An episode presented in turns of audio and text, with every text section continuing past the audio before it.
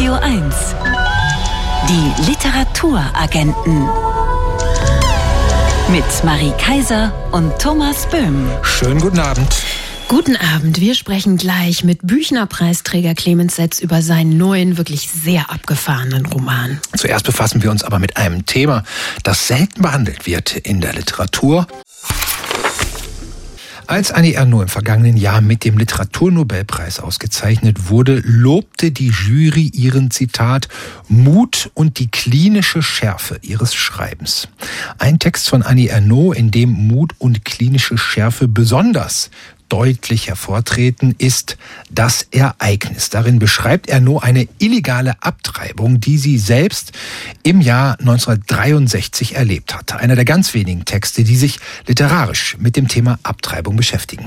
Eine Anthologie möchte sich jetzt dafür stark machen, dass Abtreibung in der Literatur nicht als verschämtes Thema behandelt wird. Morgen erscheint sie mit dem Titel Glückwunsch, 15 Erzählungen über Abtreibungen mit Texten, unter anderem von Emilia Reuk, Annette Gröschner, Daniel Schreiber oder Charlotte Gneuss, die auch eine der Herausgeberinnen des Bandes ist und mit der wir jetzt sprechen. Guten Abend, Frau Gneuss. Ja, guten Abend. Danke, dass ich da sein darf, dass wir da sein dürfen.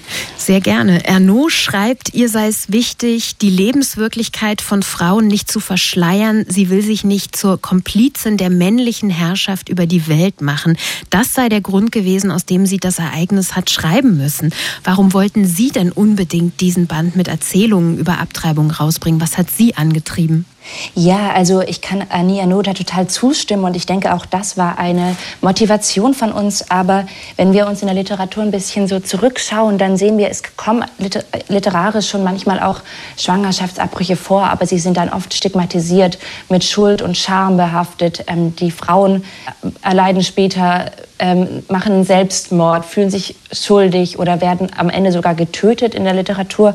Und wir wollten einfach ähm, Abtreibungen als normalen literarischen Gegenstand erzählen und damit auch etwas enttabuisieren und ja, zur, normal, zur normalen menschlichen Erzählung machen. Ich muss sagen, in den Büchern, die ich in den letzten 10, 15 Jahren gelesen habe, kommt meiner Erinnerung nach keine einzige Abtreibung vor. Warum ist ein so umstrittenes existenzielles Thema in der Literatur Ihrer Meinung nach so wenig vertreten? Ähm, ja, ich glaube, dass es eben Scham und Schuld behaftet ist. Ich meine, in Deutschland ist es ja im Strafgesetzbuch geregelt und das ist ja symbolisch auch ähm, für die Strafe, mit der sich viele Frauen eben konfrontiert sehen, wenn sie ähm, ungewollt schwanger sind, ähm, ein, großes, ein großes Schuldkomplex haben.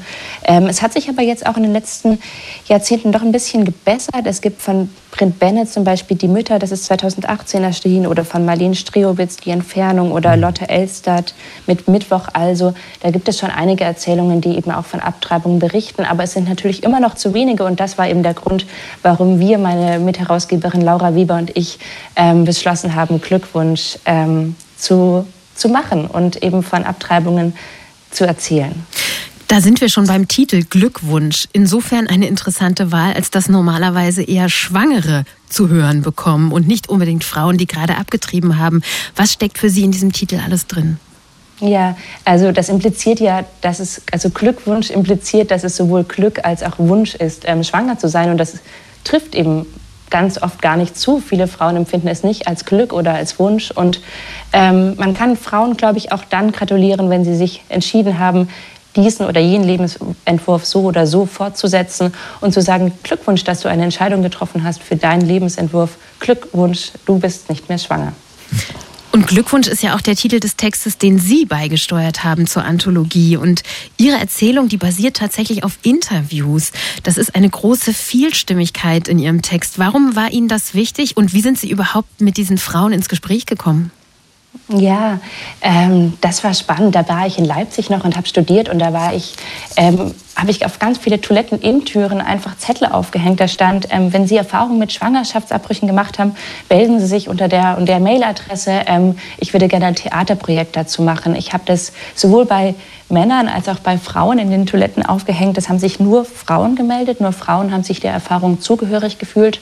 Und dann haben wir uns an ganz vielen unterschiedlichen Orten getroffen und ich habe eben da diese Erfahrungen ähm, begleiten und aufschreiben dürfen, wofür ich sehr dankbar bin. Und die waren sehr unterschiedlich. Also da gibt es Personen, die sagen, ja, ähm, ich bin total glücklich mit meiner Entscheidung, aber ich konnte leider mit noch keinem einzigen Menschen in meinem Umfeld darüber sprechen. Oder es gibt Frauen, die sagen, ich habe gemerkt, ich würde eigentlich ganz gerne Kinder haben, aber eigentlich kann ich mir nicht vorstellen, eine gute Mutter zu sein. Und dann wird die eigene Kindheit und die eigene Mutter reflektiert, zum Beispiel. Oft werden ja beim Thema Abtreibung die Männer vergessen oder kommen nur kurz zu Wort oder kommen formelhaft zu Wort, indem sie sagen, dein Körper, deine Entscheidung. Damit stehen sie sich natürlich aus der Verantwortung. Weshalb war es Ihnen wichtig, dass in dieser Anthologie nicht nur Autorinnen, sondern eben auch männliche Stimmen zu Wort kommen?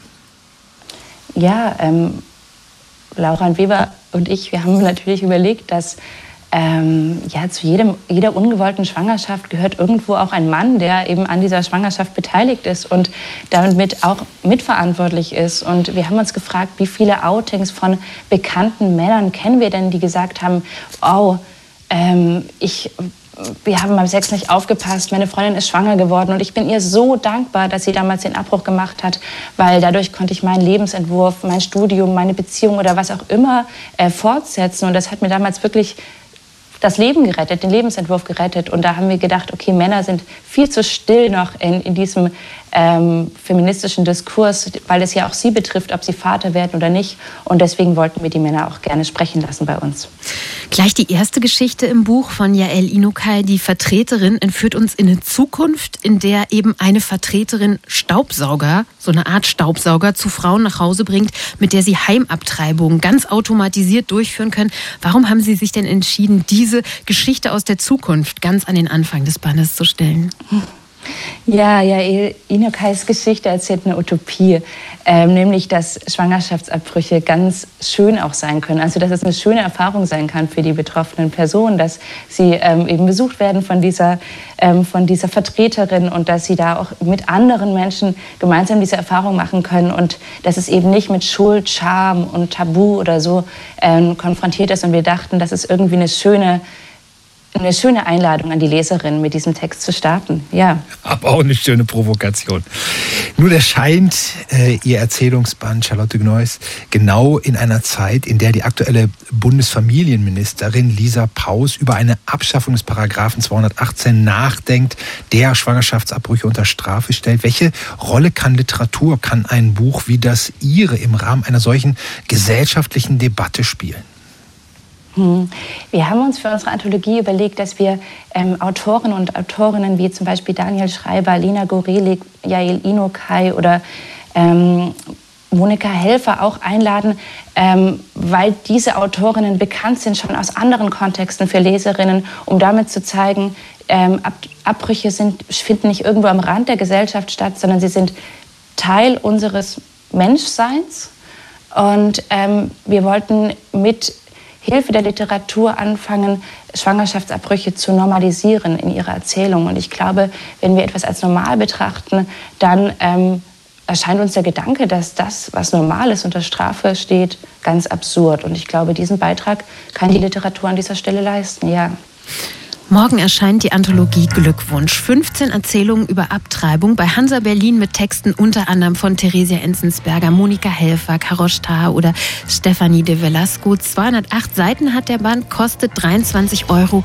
Und wir haben mit einer der beiden Herausgeberinnen des Bandes gesprochen, mit Charlotte Gneuss. Vielen Dank fürs Gespräch. Ja, vielen Dank für die Einladung. Wir freuen uns sehr. In der vorvergangenen Woche haben wir ein Buch vorgestellt von Hans-Josef Orteil mit dem schönen Titel Charaktere in meiner Nähe. Darin beschreibt Orteil die Eigenschaften von Menschen, die sie zu Typen machen. Typen wie die Abersagerin, den Sportfetischisten, die Ausredevirtuosen oder den Unterhalter. Bei dieser Gelegenheit haben wir Hans-Josef Orteil, der als Leiter des Studiengangs für kreatives Schreiben an der Universität Hildesheim viele Schriftstellerinnen und Schriftsteller gefördert hat, so zum Beispiel Mariana Lecki, die zu seinen Studentinnen gehörte, haben wir also Hans-Josef Urteil gefragt, welches Buch denn am Anfang seiner Karriere als Schriftsteller steht. Die Literaturagenten. Wirkungstreffer. Ein Buch, das mich umgehauen hat. Ja, das Buch, das mich umgehauen hat, habe ich 1966 geschenkt bekommen. Es heißt Paris, ein Fest fürs Leben. Und es sind die Kurzgeschichten und Erzählungen von Ernest Hemingway, der im Alter über seine Pariser Jahre geschrieben hat. Es ist für mich die ideale, verlockende Einführung gewesen zum Schriftstellerdasein, weil es lauter Geschichten waren, in denen Hemingway von sich selbst erzählt und von seinen Anfängen. Von seinen Anfängen als Reporter in, in Paris, und von den Methoden, die er angewandt hat, um sich dem Schreiben zu nähern. Die Freunde, die Bekannten, alle hat er in diesen Erzählungen porträtiert. Ein ganz wundervolles Buch, in dem ich fast jedes Jahr immer noch mal einige Seiten lese. Und wenn auch Sie da mal drin lesen wollen, Hans-Josef Orte empfiehlt Ernst, Hem Ernest Hemingway, Paris, ein Fest fürs Leben, aus dem Englischen übersetzt von Werner Schmitz. Erschienen ist es als Rowold Taschenbuch, hat 336 Seiten und kostet 12 Euro. Radio 1. Nur für Erwachsene. Radio 1. Favorit Buch. Die Welt ist eine Kugel. Wir leben aber nicht auf der Erde, sondern in ihr. Die Sonne, die Planeten, der Mond, alles liegt innerhalb dieser hohlen Kugel, im Innenweltkosmos. Außerhalb der Kugel ist nichts. So sieht es aus, das Weltbild der sogenannten Hohlwelttheorie, die Ende des 19. Jahrhunderts aufgekommen ist. Genau in diesem Hohlweltuniversum spielt der neue Roman von Büchner-Preisträger Clemens Setz. In Monde vor der Landung gründet der ehemalige deutsche Kampfpilot Peter Bender 1920 in Worms eine eigene Religionsgemeinschaft, die die Hohlwelttheorie verbreitet und landet wegen gotteslästerlicher und aufwieglerischer Ideen in Kerkerhaft was Bender jedoch nicht von seinem Glauben an die Hohlwelt abfallen lässt. In Monde vor der Landung erzählt Clemens Setz eine historische Querdenkergeschichte. Jetzt ist Clemens Setz zu Gast bei den Literaturagenten. Guten Abend, Clemens Setz. Hallo. Ein Pilot, der den Himmel besser kennt als die meisten, glaubt daran, dass wir in einer hohlen Kugel leben. Bei einer Figur wie diesem Bender, da sind wir schnell verleitet zu denken, das ist so eine typische, verschrobene Romanfigur, wie wir sie von Clemens Setz kennen. Ging Ihnen das auch so, als Sie zum ersten Mal auf Peter Bender gestoßen sind? Ja, als ich zum ersten Mal auf ihn gestoßen bin, glaube ich, ist gerade mein zweites Buch erschienen gewesen. Also es ist schon lange her. Äh, ja, es muss irgendwas da, darin gewesen sein, was äh, bleibend mit mir äh, sozusagen in Resonanz getreten ist bis zuletzt. Wie früh sind Sie denn auf den schon gestoßen? Ich glaube so 2010 oder so, mhm. ich, war das, ja. Und was hat Sie fasziniert an dieser historischen Figur? Also es, es hat begonnen mit einem, nur mit einem einzigen Bild in einem Nebensatz von einem Aufsatz, nämlich äh, es, gibt, es gab eben einen Menschen, der, oder es gab einige Menschen, die glaubten, sie leben in der Innenseite einer Kugel und nicht auf, einer, auf einem Planeten, unter denen auch ein, ein deutscher Kampfpilot im Ersten Weltkrieg namens Peter Bender. Und mehr war da nicht in dem Aufsatz. Und dann, das habe ich schon mal interessant gefunden, weil jemand, der fliegt und das von oben sehen kann, die Erdkrümmung, und trotzdem glaubt, dass er in, im Inneren einer Kugel lebt, das ist schon mal ein, ein interessanter Sprung. Aber sonst wusste ich gar nichts über ihn, nur den Namen. Und es gab auch nichts über ihn im Internet. Es gibt kein Wikipedia und so weiter. Es war alles äh, verschüttet und eher obskur. Und dann, je mehr ich äh, recherchiert habe, desto interessanter wurde es. Es ist nicht immer der Fall. Manchmal recherchiert man und man merkt, ach, da ist nicht viel oder es, es geht mich nicht viel an oder es tut nichts mit mir. Aber das wurde immer interessanter und dann ist das immer ein Zeichen, dass das irgendwie eine Geschichte wird, ein, ein Buch, eine Sache, die man erzählen will. Was haben Sie denn gefunden, dass diesen Peter Bender, und man muss noch mal sagen, den hat es wirklich gegeben, dass diesen Peter Bender für Sie besonders interessant gemacht hat, auf eine besondere Art und Weise aufgeschlossen hat?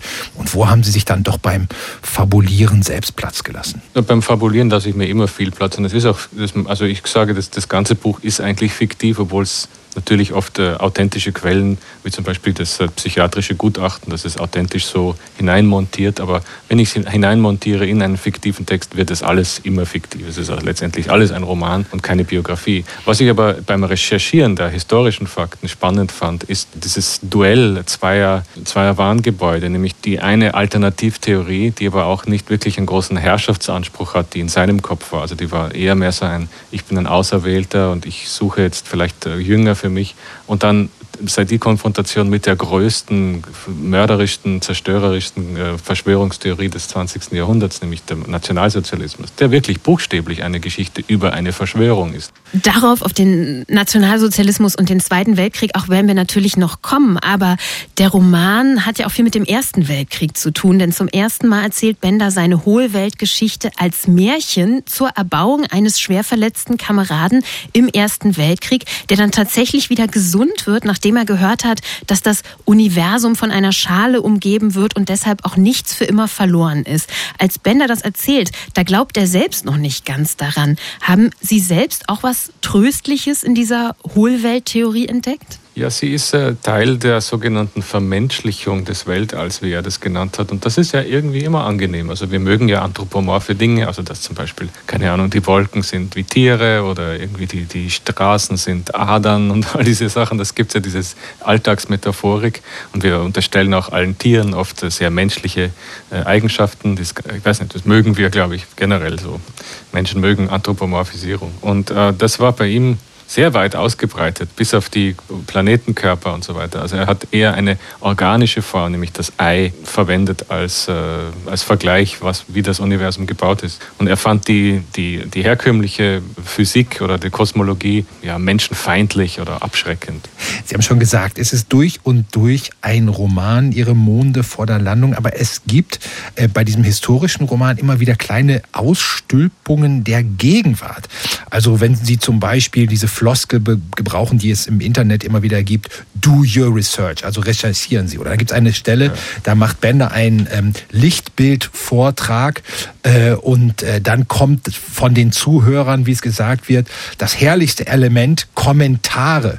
Und die sind dann genauso dargestellt wie Kommentare in sozialen Medien, überladen mit Ausrufungszeichen und Tipp- und Rechtschreibfehlern.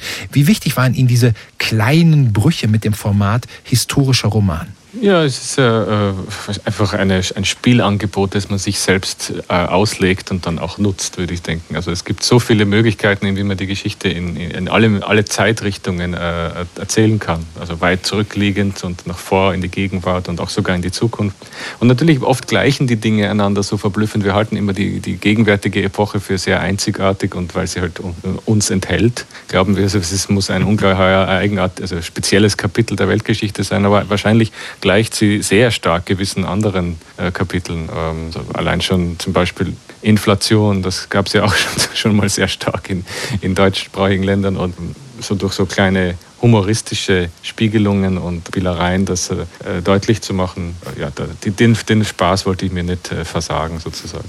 Das ist schön, dass Sie sich den nicht versagt haben. Das macht nämlich sehr viel Spaß, das zu, zu lesen. Und genau über diese Gegenwärtigkeit von Monde vor der Landung sprechen wir gleich weiter mit Clemens Setz. Mit anderen Worten, die Literaturagenten sind einzigartig, weil sie heute Clemens Setz enthalten. Unser Favorit ist in dieser Woche Monde vor der Landung von Clemens Setz, ein Roman, der uns in die Hohlwelttheorie einführt. Die Überzeugung, dass die Welt zwar rund, aber innen hohl sei und wir, Sonne, Mond und alle anderen Planeten uns in einer Kugel befinden. Clemens Setz, wie tief mussten Sie selbst denn in diese Hohlwelttheorie einsteigen, um den Roman schreiben zu können? Ging das vielleicht sogar so weit, dass Sie manchmal angefangen haben, Anzeichen dafür zu sehen in der Welt, dass die Theorie doch stimmen könnte? Ich bin meistens sehr offen für äh, alternative Theorien und liebe auch äh, Verschwörungstheorien und äh, lese sie gern. Und, aber überzeugt hat mich das nicht. Also er macht schon grobe Fehler. Aber ich musste mich natürlich wirklich tief also in, die, in diese Pseudophysik da ein bisschen einfühlen. Und ich sehe auch, wo die Überzeugungskraft wohnt in der, in der Geschichte. Konnte das allerdings nicht jetzt im Detail in das Buch bringen, weil das wäre dann so technische, so mit Messungen und mit, mit Längenmessungen und mit, also das wäre äh, sehr langweilig geworden. Aber äh, ich habe das trotzdem die Hausaufgaben gemacht, dass ich zumindest weiß, wo ist die Überzeugungskraft der Theorie für diejenigen, die daran glauben. Ja, natürlich denken wir heute, wenn wir hohl Welttheorie hören schnell an Flat Earther, Verschwörungs Verschwörungstheoretiker von heute, die der Meinung sind, dass die Erde ein, eine Scheibe sei. Und von denen gibt es ja leider nicht allzu wenige. Sind die Flat Earther von heute in Ihren Augen vergleichbar mit den Hohlerdlingen von damals? Möglicherweise sind sie vergleichbar. Sie haben allerdings anderes vor, scheint mir, wenn Sie jetzt so ähm, seitlich angeschnallt an Ihre Theorie noch ähm, politische sozusagen Meinungen haben. Die Hohlwelttheoretiker wollten, glaube ich, einfach akzeptiert werden, egal von wem.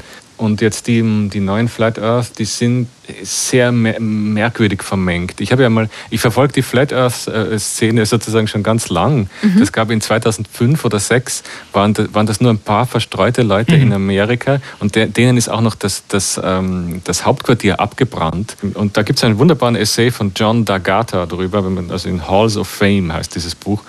Das ist ziemlich eine traurige Geschichte. Und dann erst durch die sozialen Medien sind die jetzt unglaublich ange, angeschwollen und auch durch die, glaube ich, besonders stark in der Covid-Zeit nochmal mehr. Aber sie haben natürlich nichts an sich, was sich jetzt automatisch als so Geschwister von irgendeiner politisch alternativen ähm, oder politisch extremistischen Veranlagung da empfinden kann. Es ist nur, weil es so weit entfernt ist vom Anerkannten. Glaube mhm. ich, das ist, die, das ist der Faktor, der wichtig. Weit entfernt vom Anerkannten, dann ist es irgendwie auch, äh, spielt es im selben, im, im selben Park.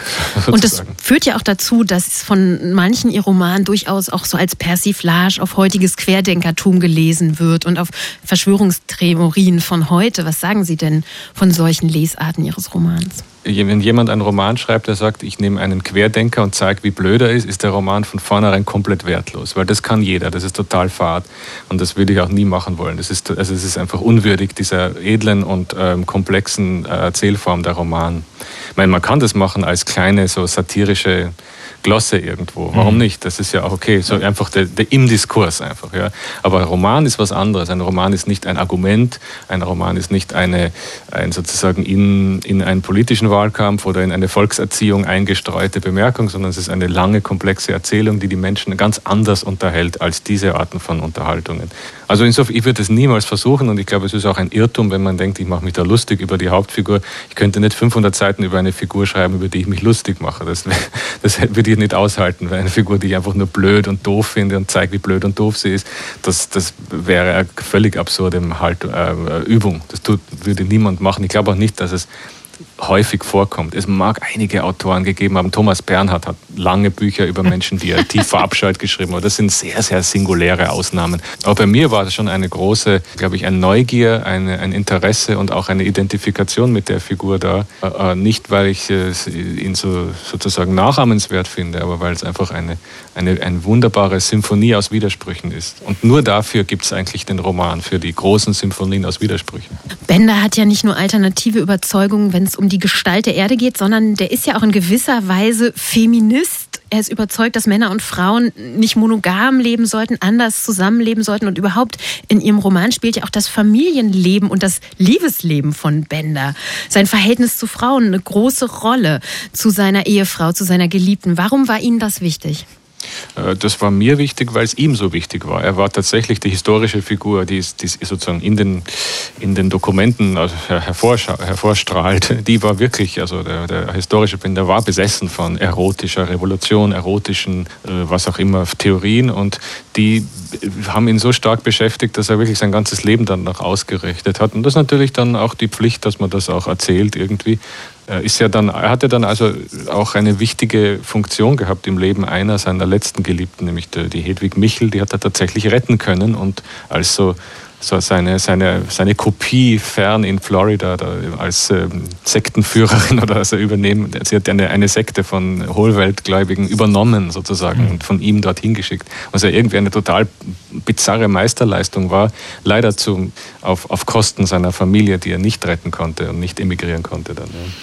Bender sagt zu Beginn seiner Karriere als Religionsführer ganz begeistert zu seiner Frau Charlotte, Sie drohen mir mit Irrenhaus. Ist das nicht märchenhaft? Freut sich einfach über die Beachtung ähm, und auch, auch die Beobachtung, dass die anderen Angst vor ihm und seinen alternativen Wahrheiten haben. Am Ende werden es aber diese Wahrheiten sein. Und der Umstand, dass seine Frau Charlotte Jüdin ist, dass beide 1944 ins Konzentrationslager deportiert werden, wo Peter Bender dann ums Leben gekommen ist und seine Frau ohne Spur verschwand. Wie sehr schwebte dieses Wissen um das Ende der beiden, dieses belastende Wissen beim Schreiben Ihres Romans über ihn, Clemens Setz? Ja, ich wusste es natürlich. Ich meine, der, der Verfasser des, des, der Geschichte weiß meistens, wie sie ausgeht, ja, sonst ist es sehr schwer zu schreiben. Es gibt schon auch Ausnahmen dafür, aber meistens muss man ungefähr wissen, wie es ausgeht. Ja, man darf aber natürlich nicht den, den erzählten Figuren sozusagen unterstellen, dass sie das merken. Ich glaube, man merkte gar nie so etwas. Gerade in so einer Zeit wie dem beginnenden und dann auch, äh, richtig aufblühenden Nationalsozialismus. Ich glaube, dass äh, von Monat zu Monat vorauszusehen war, was passiert. Zumindest in den Briefen, die, die, man, die es gibt dort von den Leuten, wussten die oft überhaupt nichts und haben völlig falsche Vorstellungen gehabt. Und äh, hinterher ist zu sagen, ist es leicht zu sagen, ah, da irrt er sich aber und jetzt hält er den Krieg schon für, für gewonnen und solche Sachen. Aber ich glaube, wir sind da überhaupt nicht anders. Wir leben auch von, von Tag zu Tag und sind angewiesen darauf, was uns Zeitungen sagen und so weiter. Und die, die irren sich auch die ganze Zeit. Also es ist, also hätte, man kann es wirklich kaputt machen, indem man früh genug erwähnt, also wie es ausgeht. Es ist am Ende die Geste äh, wichtig, dass man einfach äh, hinweist, wie es zu Ende ging mit den beiden. Äh, ich mache auch so, dass das Buch gegen Ende zwar äh, so straffer wird von, dem, von der Spannung und vom Plot, so ein bisschen, äh, und das ist auch, weil die, weil die Zeit, in der die Figuren leben, so ein bisschen ein Spielverderber ist. Zuerst ist es sehr reich an sinnlichen Details und sehr, sehr symphonisch, sehr viele Dinge gleichzeitig. Es ist, die, die Zeit vergeht nicht so rasend, sondern man springt so ein bisschen hin und her. Man hat das Gefühl, man hat ewig Zeit, so wie wenn man jung ist. Ne? Und dann wird, wird, wird man ein bisschen älter und die Zeit wird eiserner, härter, kriegerisch und dann ist auch die, die Prosa, sind kürzere Absätze, das sind kleine so Schlaglichter auf die Existenz von denen und so geht das dann zu Ende. So habe ich das zumindest komponiert, dass man ein bisschen das Gefühl da, so wie ich es mir vorstelle, zumindest äh, nachspüren kann. Wenn Sie in der nächsten Zukunft Tag für Tag mit einem besonderen Buch verbringen möchten, dann empfehlen wir den neuen Roman von Clemens Setz oder mit seinen Worten Die Symphonie an Widersprüchen mit dem Titel Monde vor der Landung. Das Buch ist erschienen im Surkamp Verlag, 528 Seiten, kosten 26 Euro.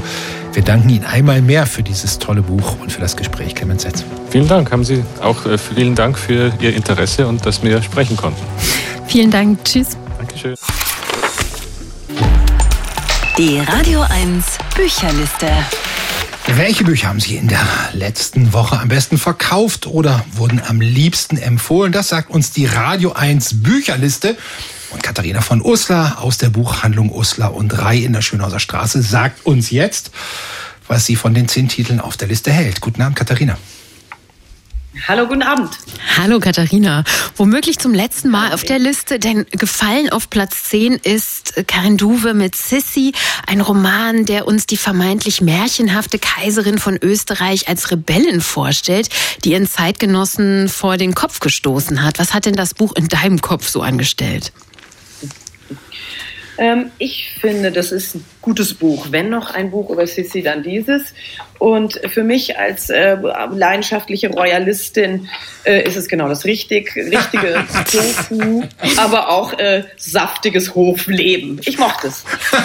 Dazu laden wir dich nochmal ein zum Gespräch über das, die leidenschaftliche Royalistin. Äh, Platz 9, unser Favorit in der letzten Woche, der neue Roman von Virginie Despentes, bestehend aus E-Mails, die sich ein Mann und eine Frau schreiben über Themen wie MeToo, Feminismus, Drogen und Machtmissbrauch. Dabei beleidigen sie sich zuweilen ganz gehörig, daher auch der Titel Liebes Arschloch. Wie würdest du dieses Buch ansprechen? Ähm, mir hat es sehr gefallen. Ich finde es ein großartiges Buch. Ich finde, eines der entscheidenden Dinge ist eigentlich, wie aus einer anonym geäußerten sinnlos aggressiven Bemerkung eines Typens ein wirklich enge Brieffreundschaft wird, bei der man eben Nähe zulassen muss und sozusagen den Selbstschutz aufgeben. Und deshalb wird auch diese ganzen Diskursthemen, die du gerade genannt hast, eigentlich Privatsache. Ich finde es einen tollen Roman. Der Acht Frankie von Michael Köhlmeier, darin geht es um einen 14-jährigen Jungen und dessen Großvater, der nach 18 Jahren aus dem Gefängnis entlassen wird. Eine sehr ungewöhnliche Konstellation. Ist das auch ein ungewöhnliches Buch geworden? Ähm, ich finde, das ist ein sehr erfreuliches Buch geworden. Ungewöhnlich weiß ich nicht, aber sehr erfreulich. Insofern, als es ihm gelingt, diese Hauptfigur, die man, die ist 14, die ist verblüffend angeschaltet, sehr sympathisch und man ähm, gibt gerne seine eigene vermeintliche erwachsene Souveränität auf, um ihm zu folgen. Also ähm, das ist ähm, wirklich ein angenehmes Leben, dem man dem da folgt. Man findet es ein Abenteuer. Es ist ein sehr schönes Buch. Mhm. Großartig. Platz 7 belegt Sophie Oxan mit Baby Jane, ein Buch über eine lesbische Dreiecksgeschichte, aber auch um psychische Probleme, die die Figuren voreinander verbergen. Eleni Eftemio aus der Buchhandlung Leseglück war sehr beeindruckt von Oxans Roman. Wie findest du den? Ja, ich auch. Ich finde ihn sehr beeindruckend und äh, psychologisch sehr gut gemachte, muss man ja sagen, Liebeskummergeschichte. Ich finde jetzt, dass das eine lesbische Beziehung ist, wahrscheinlich vor 20 Jahren brisanter als heute. Ähm, und mir gefallen auch eigentlich die Figuren nicht alle unbedingt, weil ich sie auf so eine Art heterosexuell finde, ganz komisch. Aber es ist eine sehr schonungslose und traurige Liebesgeschichte. Platz 6, Annie Ernaux mit Der junge Mann. Auf gerade mal 40 Seiten schildert Ernaux die Affäre, die sie mit einem viel jüngeren Mann hatte. Das ist sehr knapp, aber trotzdem vielsagend. Ja, unbedingt. Also es ist wie immer sehr kurz und kühl und irgendwie distanziert. Und ähm, du kriegst einen ganz kleinen Einblick in ihr Leben und damit auch in die damalige französische Gesellschaft. Und ähm, das Interessante ist, dass sie sagt, eine sozusagen hetero, also eine homosexuelle Beziehung hätte nicht skandalöser sein können als diese offen zur Schau getragene Beziehung zu einem, von einer 50-Jährigen zu einem 20-Jährigen. Schon mhm. Hammer. Auf Platz 5, beliebt seit dem Erscheinen im September. Dörter Hansen mit Zur See. Der Wind bläst rau um die Menschen auf einer Nordseeinsel. Menschen, die aufs Meer schauen und über Versäumnisse und Verhängnisse in der Vergangenheit nachdenken. Woran denkst du mit dem Blick auf dieses Buch? Ähm, ich denke daran, ähm, her damit, verkauft sich gut. ähm, ist, ist nicht unbedingt mein Lieblingsumfeld, äh, weil ich auch einfach irgendwie zu humorlos bin für Norddeutsche, scheint mir. Aber ich da glaube, auch zu wenig Königstümer oder was? aber du kriegst das, was draufsteht. Alle, die die Hansen lieben, kriegen genau das richtige Buch. Also, ich bin dankbar. Platz 4, Arno Geiger mit Das glückliche Geheimnis, beruhend auf einer ungewöhnlichen, aber wahren Tatsache, denn Arno Geiger hat über 20 Jahre lang Papiermülltonnen durchsucht, auf der Suche nach privaten Nachrichten, Schreibanregungen. Wie anregend fandest du denn sein Buch darüber? Ich finde, er hat es sehr gut gemacht. Also mich, ähm, mich beruhigt, dass diese, dieser Umstand, unter der diese Roman entstanden ist, eigentlich kurz abgehandelt wird. Und dann geht es mehr um seine eigene Jugend, um die Sorglosigkeit, um das Funktionieren der Jugend, gerade wegen der Bedenkenlosigkeit. Und das äh, verwundert den Autor heute und das kann ich komplett nachvollziehen. Mhm. Platz drei, der Briefwechsel zwischen Ingeborg Bachmann und Max Frisch über ihre Liebesbeziehung, über Nähe und Distanz, Bewunderung und Rivalität, Eifersucht und Verlustangst. Laut Verlag einer der spektakulärsten Briefwechsel der Literaturgeschichte. Wie spektakulär findest du den? Ähm, ich musste das erst kapieren, dass es spektakulär ist in der Wissenschaftlichkeit um Frisch und Bachmann. Ich sehe das ein, dass das sozusagen diese Beziehung in ein anderes Licht rückt. Ich finde es vor allem eine herzzerreißende Liebesgeschichte, an der die Bachmann offensichtlich selber gescheitert ist und der Frisch dann auch scheitern musste. Und ähm, das ist, und das Interessante ist natürlich, dass die Bachmann offensichtlich ähm, auch ähm, in Schrift, also schriftstellische Fähigkeiten ihm überlegen war. Also ich glaube, das ist ein wichtiges Buch und es ist auch, es ist auch herzzerreißend, ja. Auf der 2 Mohamed Bougarsar mit Die geheimste Erinnerung der Menschen, die Geschichte einer Suche nach einem ehemals erfolgreichen Schriftsteller aus dem Senegal und zugleich auch eine Satire auf den Literaturbetrieb. Für Buchhändler Thomas Graller war dieser Roman sein Buch des Jahres 2020. Für dich vielleicht auch? Ich glaube, Thomas Graller ist schlauer als ich. Mich hat zugegeben, dieses Buch ein bisschen überfordert. Ich, diese überlagenden Textebenen und diese Verquickung von dem Autor Saar mit seiner Hauptfigur und diesem rätselhaft verschwundenen Autor, diese ganze Geschichte mit Sprache, afrikanischer Identität oder, oder, oder Zuschreibung entsprechenden, das hat mich irgendwie überfordert. Ich, ehrlich gesagt, war es mir zu langatmig und zu rätselhaft. Weiter auf Platz 1, Julice und Simon Urban mit Zwischenwelten. Die Welten, die darin aufeinanderprallen, sind die eines linksliberalen Kulturjournalisten und einer politikverdrossenen Milchbäuerin aus Brandenburg. Es fliegen die Fetzen. Es gibt aber auch einen Erkenntnisprozess der Figuren. Deine Erkenntnisse zu Platz 1? Ähm, ich ich glaube, ich schließe mich so der allgemeinen Meinung an, ähm, dass es eine gute Idee war, dieses Buch zu schreiben, naheliegend zwei AutorInnen, zwei sich Schreibende. Ähm, vielleicht ist die Idee ein bisschen zu kurz. Der Roman jedenfalls ist, ähm, führt mich zu wenig, ehrlich gesagt. Also zu wenig Realität, aber dann auch zu wenig, zu blasse Figuren, zu uninteressant für mich. Hm. Immer eine hm. gute Idee ist der Besuch in der Buchhandlung Usler und Rei bei Katharina von Usler in der Schönhauser Straße nahe der U-Bahn-Station Eberswalder Straße. Vielen Dank für heute Abend und bis bald, Katharina. In der Schönhauser Allee natürlich. Schönhauser Allee. Habe ich Schönhauser Straße gesagt? Aber du bist so, genau. du bist so royal, du hast mich nicht korrigiert. In der Schönhauser Allee. Da sieht man, dass ich nicht im Prenzlauer Berg wohne. Ich heiße Kaiser, bin aber total unroyal. Ach. Naja. Oh Mann. Tschüss. Hey, danke euch. Tschüss, wie immer. Tschüss, Tschüss. danke. Radio 1. Die Literaturagenten. Autorinnen sind auch nur Leserinnen. Und da geht's heute um die Wiederentdeckung einer Schriftstellerin, die als die unbekannteste unter den bekannten Schriftstellern der Bundesrepublik gilt, Ruth Rehmann. Ihr erster Roman, der 1959 erschienen ist, heißt Illusion. Er spielt im 13. Stockwerk eines verglasten Bürohochhauses in einer deutschen Großstadt. Und Ruth Rehmann hat aus diesem angestellten Roman auf der Tagung der Gruppe 47 gelesen, für viel Begeisterung gesorgt. Dann aber kam ein gewisser, damals noch unbekannter Günter Grass mit einem Blechtrommelmanuskript und Ruth Rehmann war vergessen. Der Berliner Aviva Verlag hat Illusion jetzt neu herausgegeben und unsere lesende Autorin Katja Kuhlmann stellt uns den Roman jetzt vor. Guten Abend, Katja. Ja, hallo, guten Abend. Hallo.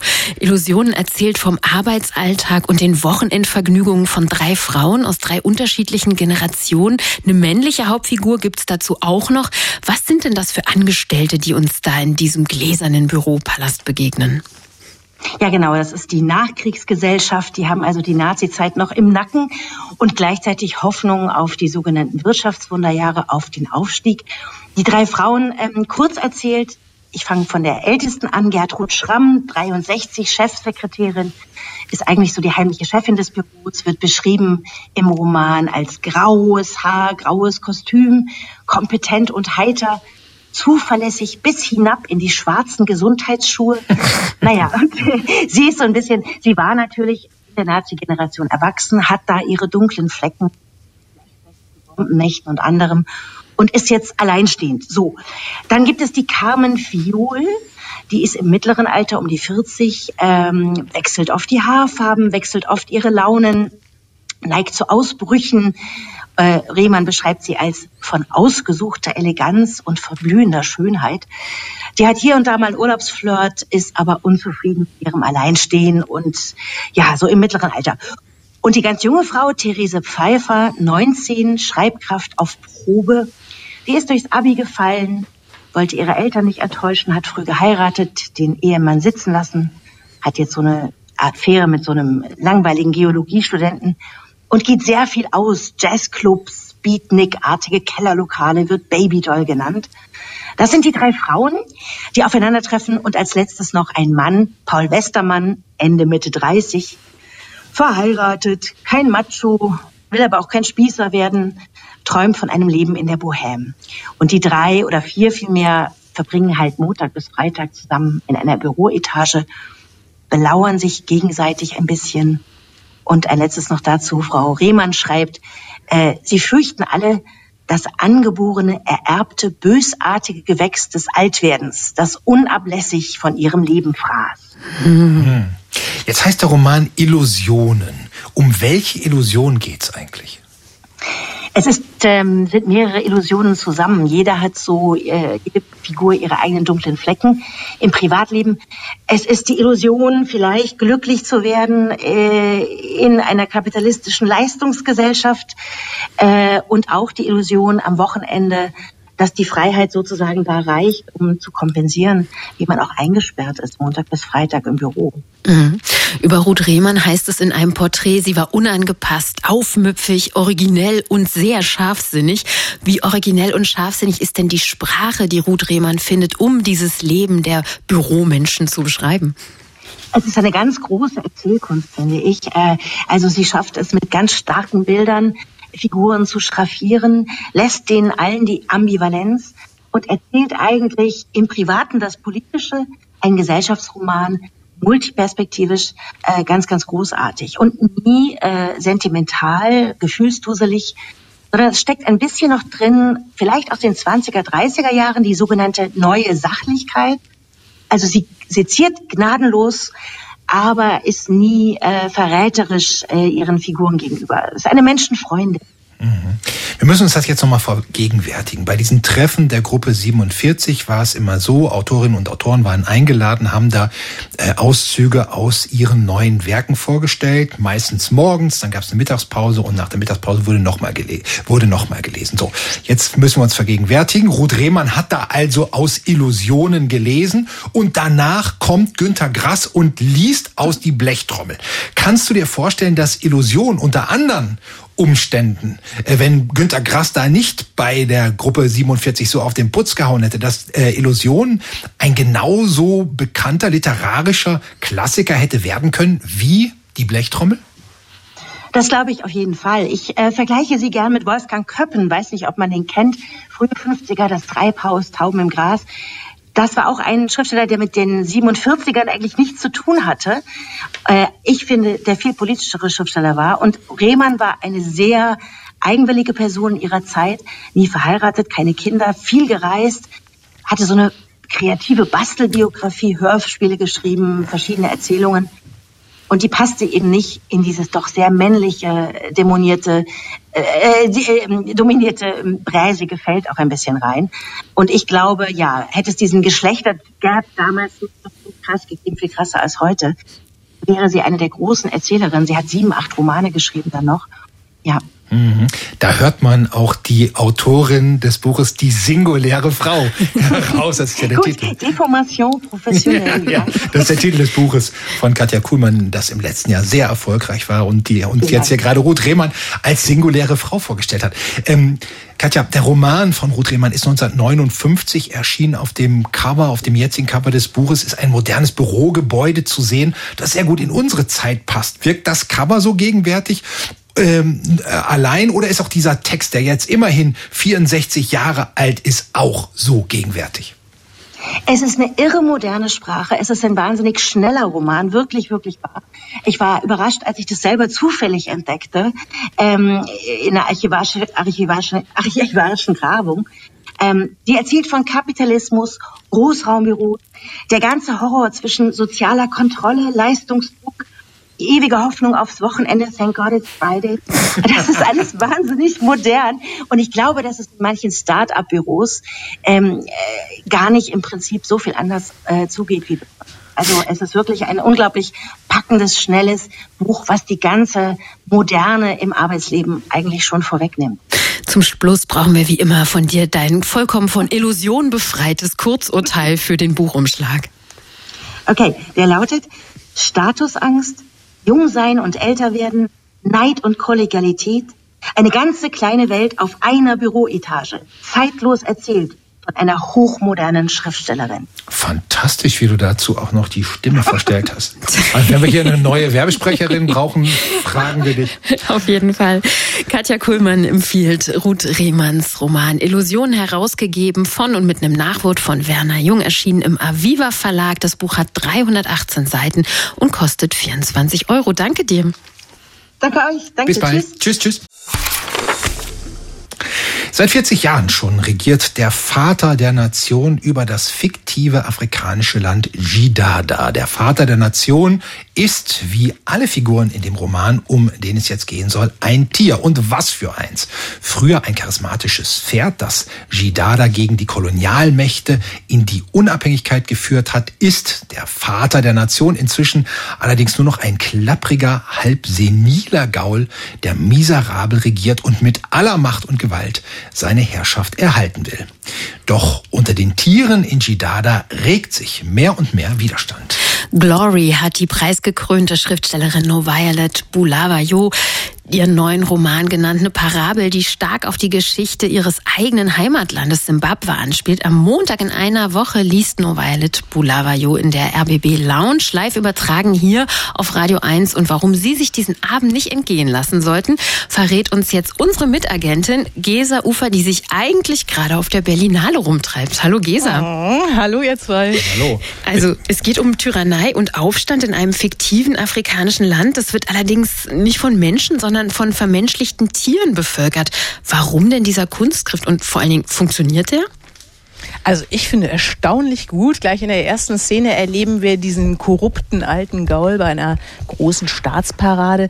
Die wird zur echten Parodie. Nur leere Worthülsen spuckt dieses Pferd aus, nur bla bla. Dafür aber strengstens bewacht von den sogenannten Defendern. Das sind so regierungstreue Truppen. Allesamt übrigens Hunde, Zähne fletschende, wadenbeißende Kleffer. Und die halten die Bevölkerung Jidadas in Schach. Also diese Bevölkerung übrigens, muss man sich vorstellen, besteht aus lauter klassischen Nutz- und Haustieren, Schafen, Ziegen, Hühnern, Gänsen, Katzen. Man fühlt sich sofort an George Orwells Animal Farm erinnert. Mhm. Aber No Violet Bulawayo äh, greift gleichzeitig auf ganz alte afrikanische Erzähltraditionen zurück. Auch dort haben ja äh, mündlich überlieferte Fabeln mit Tieren schon immer ihren festen Platz. Denn anhand dieser Tiercharaktere kann man natürlich wunderbar bunt und charaktervoll, aber natürlich auch sehr schlüssig Menschen parodieren. Und genau das funktioniert hier auch ganz hervorragend. Mhm. Apropos parodieren, dieser Roman spielt ja stark auf reale Ereignisse an, haben wir gehört. Wie macht er das? No Violet Bulawayo stammt ja aus Simbabwe und die Figur des alten, machthungrigen Pferdes, die spielt eindeutig auf den Machthaber Robert Mugabe mhm. an. Mhm. Auch der war ursprünglich als demokratisch gewählter Führer und Hoffnungsträger angetreten, hatte die ehemalige britische Kolonie Südrhodesien dann ins unabhängige Simbabwe geführt, hatte sich dann aber eben mehr und mehr wirklich von der eigenen Macht blenden lassen. Seit den 90ern war Simbabwe dann mehr und mehr in Korruption und Missmanagement wirklich versunken. Politisch politische Gegner wurden mundtot gemacht, Wahlen gefälscht. Und erst 2017, also wirklich nach 37 Jahren Macht, konnte Mugabe dann endlich gestürzt werden, weil die Bevölkerung irgendwann aufgestanden ist und sich nicht mehr länger hat einschüchtern lassen. Und auch die Machthaber hier in diesem Buch im Land Jidada, die sind angezählt, wobei der Befreiungskampf wirklich maßgeblich von einer jungen, klugen Ziege ausgeht. Die heißt Destiny und Leute, ich habe nicht gewusst, dass ich mal so auf eine Ziege stehen würde. Gesa als Ziegenfan, also diese Destiny hat es dir offenbar angetan, aber was mhm. macht dieses Buch denn sonst noch so besonders? Also die Sprache ist unglaublich originell und wendig. Die tanzt geradezu zwischen dieser traditionell afrikanischen Ausdrucks- und Erzählweise und der Erzählperspektive eines Wir. Also so, als würde hier wirklich jemand zur Erinnerung und Selbstvergewisserung des eigenen Volkes sprechen. Dann wechselt die Erzählstimme, schlüpft so in das Hirn irgendwelcher machthungriger Sadisten. Dann lesen wir seitenweise Twitter-Kommentare aufs Geschehen, also geschrieben von den Bürgern, also beziehungsweise den Tieren aus Shida Uganda. Und nicht nur Mugabe ist wieder zu erkennen. Der ermordete George Floyd wird mit seinem I can't breathe zitiert. Trump mit Make G Dada Great Again. Also der Roman steckt voller raffinierter politischer Anspielungen. Er ist extrem vielschichtig und noch dazu hat er eine ganz klare politische Botschaft, dass nämlich ein tyrannisches System nur so lange überleben kann, wie Menschen sich dieses System gefallen lassen. Und eine wie No Violet Bulawayo schreibt gegen solche Macht- und Gewaltspiralen an. Und das macht sie auf eine wirklich unglaublich lebendige und auch lustige und verrückte, innovative Weise. Ich finde ein sehr besonderes Buch und bestimmt auch eine sehr eindrucksvolle Autorin. Originell, wendig, tanzend, raffiniert ist Glory von No Violet Bulavayo, erschienen im Surkamp Verlag, ins Deutsche übersetzt von Jan Schönherr. 460 Seiten kosten 25 Euro. Und am Montag, am 27. Februar, ist No Violet Bulavayo mit ihrem neuen Buch zu Gast in der Radio 1 Dachlounge im 14. Stock des RBB Fernsehzentrums an der Masurenallee. Die deutschen Passagen werden dann gelesen von der Schauspielerin Lara Sophie Milagro. Das Gespräch auf Englisch und Deutsch, das moderiert Gesa Ufer. Und wenn Sie noch dabei sein wollen, dann können Sie das tun, indem Sie einfach eine Mail schreiben an mitmachen.radio1.de bis 23. Februar. Sollten Sie das erledigt haben, die Gewinner der Verlosung, die werden dann bis zum 24. Februar benachrichtigt. Aber warum sind wir denn Agenten? Gesa Leser, sag doch mal, hast du was Tolles schon gesehen auf der Berlinale? Ah, ja. Ehrlich gesagt, total. Ich habe die beiden deutschen Wettbewerbsbeiträge gesehen. Ehrlich gesagt weiß ich gar nicht, ob ich schon autorisiert bin, über den Film von Margarete von Trotha zu sprechen. Wir autorisieren dich. Nein, das ist ja Weltembargo und überhaupt. Also ich glaube, das hören wir uns morgen von Anke Lewecke an, aber nur so viel. Margarete von Trotha, die Grand Dame der Regie, hat also Ingeborg Bachmanns Leben verfilmt, nach der schicksalshaften Trennung von Max Frisch. Und mein totaler Hit bisher ist wirklich die Verfilmung von Emily äh, Artef, das Daniela Krien Buch. Irgendwann werden wir uns alles erzählen. Das hat mich total umgehauen. Also kommt bald in die Kinos, unbedingt angucken. Vielen Dank. Da kannst du ja nächste Woche hier noch, nein, nächste Woche sind wir gar nicht. Das nächste Mal, wenn wir hier sind, erzählst du noch ein bisschen mehr davon. Genau, Gesa. Mach's gut, halt gut durch. Viel Mach Spaß ich. noch. Mach's gut. Tschüss. In der kommenden Woche hören Sie hier keine Literaturagenten. Da hören Sie live aus dem großen Saal die einzige Lesung von Karl-Uwe Knausgard aus seinem neuen Roman Die Wölfe aus dem Wald der Finsternis. Und die ist fast ausverkauft. Wenn Sie also noch dabei sein wollen, dann würde ich Ihnen raten, sich schnell noch ein Ticket zu besorgen.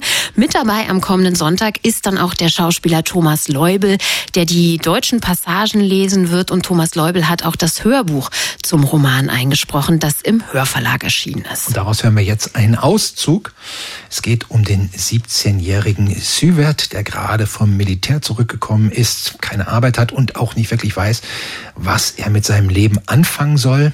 Süvert lebt nach dem Tod des Vaters allein mit seiner Mutter, die sich von Putzjobs ernährt und mit seinem zwölfjährigen Bruder. In die triste Alltäglichkeit brechen immer wieder Ereignisse ein von außen, Gleich zu Beginn der Handlung ist vom Unfall im Atomkraftwerk in Tschernobyl die Rede und Ereignisse aus der rätselhaften menschlichen Innenwelt, wie in der Szene, die wir jetzt hören. Mitten in der Nacht wachte ich von einem Geräusch auf. Ehe es mir gelang, es zu identifizieren, herrschte schon wieder Stille. Es hatte sich angehört wie das Jammern einer Katze, und damit ließ ich es bewenden und schloss die Augen. Aber das Geräusch kehrte wieder. Jetzt hörte ich, dass es aus dem Haus kam, nicht von draußen. War das Jor? Weinte er? Ich kam auf die Beine und ging vorsichtig in den Flur, blieb vor seiner Tür stehen. Richtig, von dort kam das Jammern. Ich öffnete die Tür und schaute hinein. Stimmt etwas nicht? fragte ich leise. Er lag mit dem Rücken zu mir und antwortete nicht. Ich ging ins Zimmer. Juar, sagte ich. Stimmt etwas nicht? Er war still geworden. Ich ging zum Bett und setzte mich auf die Kante, legte die Hand auf seine Schulter. Hattest du einen Albtraum? fragte ich. Hast du schlecht geträumt? Er drehte sich zu mir um. Ich habe von Mama geträumt. Und was hast du geträumt? Sie ist auf den Hof gekommen und hat zum Himmel gesehen. Und dann hat sie den Mund aufgemacht und ein Vogel ist rausgeflogen. Ein Vogel? sagte ich und musste mir auf die Lippe beißen, um nicht zu grinsen. Ein Spatz, sagte er. Aber das klingt doch wie ein schöner Traum. Aber das klingt doch wie ein schöner Traum, meinte ich. Seltsam, aber schön. Kapierst du denn gar nichts? erwiderte er. Sie wird sterben. Ihm entfuhr ein Schluchzen, als er das gesagt hatte. Ich strich ihm durchs Haar, er drehte den Kopf weg. Aber Joar, das war doch nur ein Traum. Sie wird sterben, wiederholte er ins Kissen hinein. Ich wusste nicht, was ich sagen sollte und strich ihm erneut über den Kopf. Fass mich nicht an, sagte er. Ich zog die Hand zurück. Ich werde dich nicht anfassen, sagte ich. Aber es ist wichtig, dass du begreifst, dass es einen Unterschied zwischen den Träumen und der Wirklichkeit gibt. Er sagte nichts. Hörte er mir überhaupt zu? Es mag ja sein, dass du dich davor fürchtest, dass Mama stirbt, fuhr ich fort. Erst recht, weil Papa tot ist. Und weil du Angst hast, träumst du davon. Verstehst du? Der Traum bedeutet nicht, dass Mama stirbt, sondern dass du Angst hast, sie könnte sterben. Er sah mit seinen dunklen Augen zu mir auf. Du bist ja so hohl, Sievert. Ich stand auf. Du flänzt hier wegen eines Traums, nicht ich, sagte ich. Ich habe nur versucht, nett zu sein. Warum bist du wütend? Ich bin nicht wütend, sagte ich, aber du kannst zu anderen Leuten nicht alles Mögliche sagen. Aber es ist wahr, du bist hohl. Warum soll ich nicht die Wahrheit sagen? Du hast geflennt, junger Mann, weil du geglaubt hast, deine Mama würde sterben. Wie hohl ist das denn? Ich bereute es in dem Moment, als ich die Tür hinter mir schloss und blieb still im Flur stehen und überlegte, ob ich zurückgehen sollte. Wenn er wieder anfing zu flennen, würde ich es tun. Aber er blieb still, und ich ging und legte mich hin. Thomas Leubel war das mit einem Auszug aus dem Roman Die Wölfe aus dem Wald der Ewigkeit von Karl-Uwe Kneusgard. Die ungekürzte Lesung des über tausendseitigen Romans gibt's als Hörbuch, ist erschienen als Download im Hörverlag 28 Stunden Lesezeit und der Download kostet 36 Euro. Und wenn Sie ganz tief einsteigen wollen in den Roman, dann können Sie das im nächsten Sonntag tun, denn am 18 Uhr hören Sie hier die einzige Lesung von Karl-Uwe Knausgard aus seinem neuen Roman und Sie können auch noch dabei sein und sich ein Ticket besorgen. Und wir wünschen Ihnen jetzt einen schönen Sonntagabend. Bis bald. Tschüss. Tschüss.